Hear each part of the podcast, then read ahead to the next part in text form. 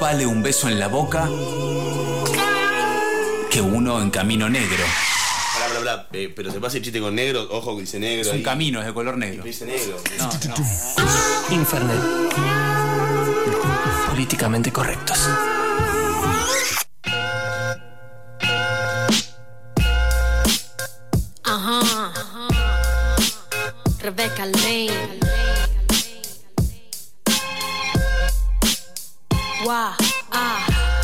Como pocas personas en este mundo lo hacen, está Romy Cultura en la columna de feminismos para principiantes. ¿Cómo andas, Romy? Bien. Qué lindo este programa, eh, Peroncho. Ve y fíjate si viene eronista eh, desde el costado, eh, desde la esquina, ¿no? Caminando con lentitud y acercándose. Eh, la columna del día de hoy va a estar dedicada a un tema muy particular. Romy, ¿cuál es? Sí, tenemos una efemérides, porque ayer, 5 de septiembre, se celebró el Día Internacional de la Mujer Indígena. Claro. Sí, este día se celebra desde 1983 para conmemorar eh, la vida e historia de las mujeres indígenas. ¿En recuerdo de quién? De Bartolina Sisa, guerrera aymara y virreina inca, ¿sí? Que fue eh, comandante en el levantamiento contra la explotación colonialista y eh, luchó junto a su esposo, el caudillo Tupac Katari, ¿sí? ¿Ubicás? Bueno. Luchó en la insurgencia con eh, el pueblo eh, Aymara y Quechua en el año 1790. Claro, ¿sí? sí, Estamos hablando en el Alto Perú, cerca de la ciudad de La Paz en ese momento, contra eh, las fuerzas del virreinato español, las fuerzas realistas, y eh, fue brutalmente asesinada y descuartizada por estas tropas que eh, quisieron, va, quisieron, no, invadieron este, nuestro continente eh, amado. Bueno, desde entonces el 5 de septiembre se celebra, se conmemora eh, la vida de Bartolina Sisa, pero también es para conmemorar a las mujeres indígenas de eh, nuestro, nuestro Territorio. territorio, nuestra patria grande, nuestra América del Sur, ¿sí? Bartolina Sisa, símbolo de dignidad, lucha de los pueblos y libertaria. A colación de esto voy a traer un poquito para hablar, esta columna se llama Feminismos con S, porque Plural. eh, plural, de manera plural, porque bueno, bancamos, eh, creemos que eh, no hay un solo feminismo, sino una postura, sino que hay plurales posturas que se identifican con el feminismo y que construyen a partir de esta perspectiva y de manera local y de manera vivencial también cómo se toma. Bueno, el feminismo indígena también tiene que ver con esto. Eh, lo mencioné varias veces, pero esto de las olas, que habla la historia, podríamos ubicar los feminismos de coloniales, donde se destacan los feminismos indígenas a partir del año 70, lo que sería la tercera ola. Pero como no me gusta hablar de ola y me parece que es una visión bastante europea y estos feminismos quedan afuera de esa vena, solamente lo mencionamos. Eh, bueno, nuestro continente está marcado por estas eh, luchas, siglos, ¿no? De colonialismo, pero también eh, la persistencia al mismo tiempo de tradiciones originarias que están vivas y que tienen una enorme potencia y fuerza y introduce en el debate cuestiones étnicas, ¿sí? la defensa de los territorios y también eh, las cuestiones ancestrales tradicionales. Inclusive el término, saludamos a todos los que nos están viendo en vivo, En Instagram. en Instagram. Bueno, es que el propio término eh, feminismo es controvertido en este contexto, ¿sí? Porque se trata de una importación occidental. Pero lo vamos a utilizar a modo de referencias eh, para nombrar las corrientes de lucha que ponen, eh, que realizan las mujeres indígenas por sus derechos. ¿Qué es lo que reivindican estos movimientos feministas indígenas? Bueno, lo vamos a vincular con la influencia del capitalismo en la destrucción de las culturas de los pueblos originarios, su cosmovisión, su relación con la naturaleza y una profunda crítica eh, a, estas culturas occidentales que se introducen en América y su lucha por las secuelas contra el racismo, el neoco- neoco- ah, neocolonialismo eh, que las políticas neoliberales eh, traen consigo. ¿sí? Las mujeres indígenas, su feminismo va a entrecruzar muchas dimensiones, desde la economía hasta la corporeidad, pasando por la naturaleza y el comunitarismo. Esto es re importante porque por lo menos a mí me es un palo que estoy estudiando, que estoy investigando y que siento que es digamos, como la rama del feminismo, si se quiere, que más me identifica, además de ser este, peronista. Pero, digamos, tiene que ver con nuestra cultura, con nuestros ancestros y con, con la relación con la naturaleza, que los pueblos indígenas, las mujeres originarias van a reivindicar a la madre tierra, ¿no? Esto tan conectado con la femenidad a la Pachamama. Establece- establecen un paralelismo entre lo corporal y lo territorial. Entonces entienden, ¿no? A la tierra como la Pachamama, como la madre ancestral y a la que hay que cuidar y defender. Y después los propios cuerpos, la corporalidad vista desde los cuerpos de las mujeres como territorio de conquista, ¿no? Van a decir, bueno, cuando los colonizadores vinieron, arrasaron con las comunidades, violaban a nuestras mujeres, a nuestras niñas, digamos, eso eh, lo van a poder establecer esta diferencia que me parece súper interesante y que tiene que ver con nuestra propia historia.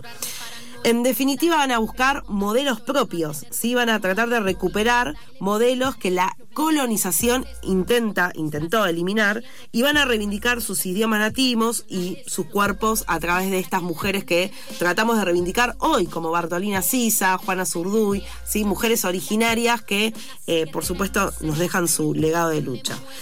Eh, esto, buscar modelos propios que sean alejados de la cultura mestiza hegemónica y que encubre la diversidad, pero también son alejados de la modernidad impuesta por Occidente.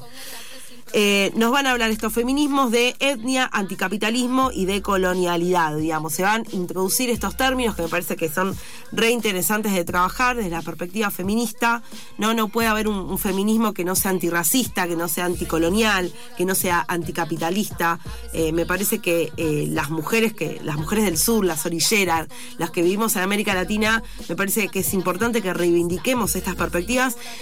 Eh, la semana pasada, o hace más o menos 10 días, hubo una marcha multitudinaria de eh, mujeres indígenas en Brasil en defensa de la Amazonia, que fue, eh, realmente búsquenla, porque fue muy emocionante ver todos los pueblos originarios que viven en el Amazonas, y sobre todo la mayoría mujeres, luchando por la tierra, por los recursos naturales, por la Pachamama, ¿no? Y quería traerles también algo muy interesante para que quien tenga ganas pueda seguir este, investigando, que son las muxes. Se escribe M-U-X-E, ¿sí? Que son personas de la comunidad de Juchitán, la región de eh, Oaxaca, que nacen con una biología masculina, pero se identifican con el género femenino, ¿sí? Esta es una comunidad muy antigua, eh, y aunque existe, digamos, sigue siendo muy discriminada, eh, atacada y demás.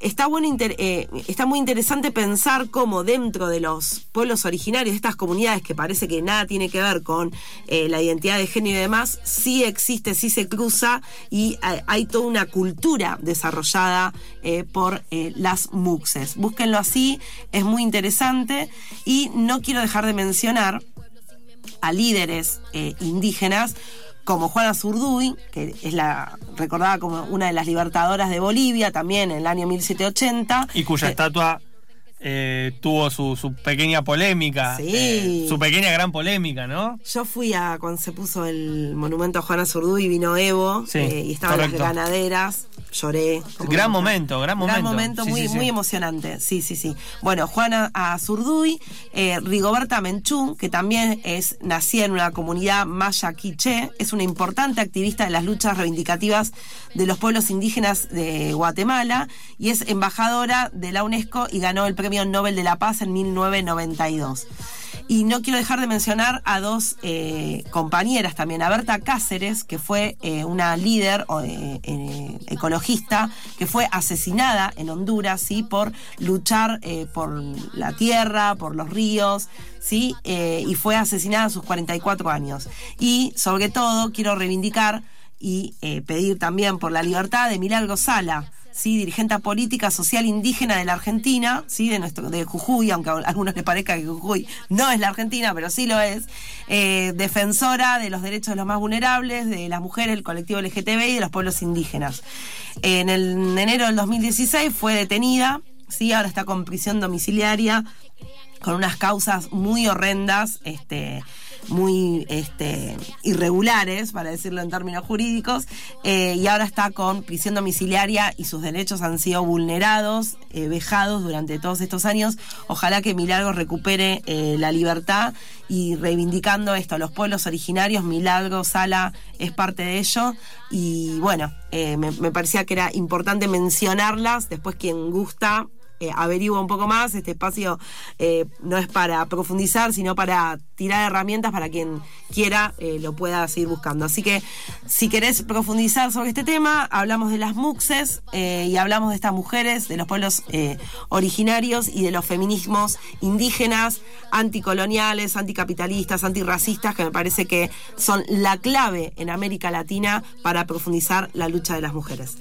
Sí, la verdad que es un gran tema eh, que, atraviesa a la lógica de los feminismos que, obviamente tratamos de, observar, de, de un poco dar a conocer y también de reflexionar en la columna, eh, cruzada precisamente con uno de los grandes temas, ¿no? Que es esta cosa de qué pasa con la- los pueblos originarios en la Argentina, un país construido bajo la idea de que no hay indios. Y los, los que había los mataron a todos en la conquista del desierto, cuando en realidad es todo lo contrario. Hay muchísima gente que está fuertemente vinculada con tradiciones anteriores a la conquista, tradiciones que so- sobrevivieron y sobrepasaron toda esta lógica de persecución, genocidio, y que forman parte de la identidad de quienes somos. y no y que y que forman parte digamos de esto de nuestra cultura y que no no no podemos olvidar o no podemos dejar de lado que los pueblos originarios tienen eh, están protegidos por la Constitución Nacional Argentina, aunque eh, Patricia Bullrich, este gobierno, digamos, digan que se van a complotar eh, para, para, no sé, para hacer una guerrilla, Sí, claro, por ¿no? supuesto, digamos, los pueblos originarios son parte de nuestra historia, siguen presentes, siguen vivos, dan una lucha eh, día a día por eh, proteger los territorios sagrados, eh, por proteger sus tradiciones, sus cosmovisiones, y me parece que eh, los feminismos en América Latina tenemos mucho que aprender de ahí y tenemos que enfocarnos en la defensa de los recursos naturales, en la defensa de nuestras identidades y de nuestras culturas. Eh, esto fue Feminismos para Principiantes, la columna de Romy Cultura. Tenemos mucho material para leer acerca del tema. Gracias, Romy, por traernos esta información tan noble.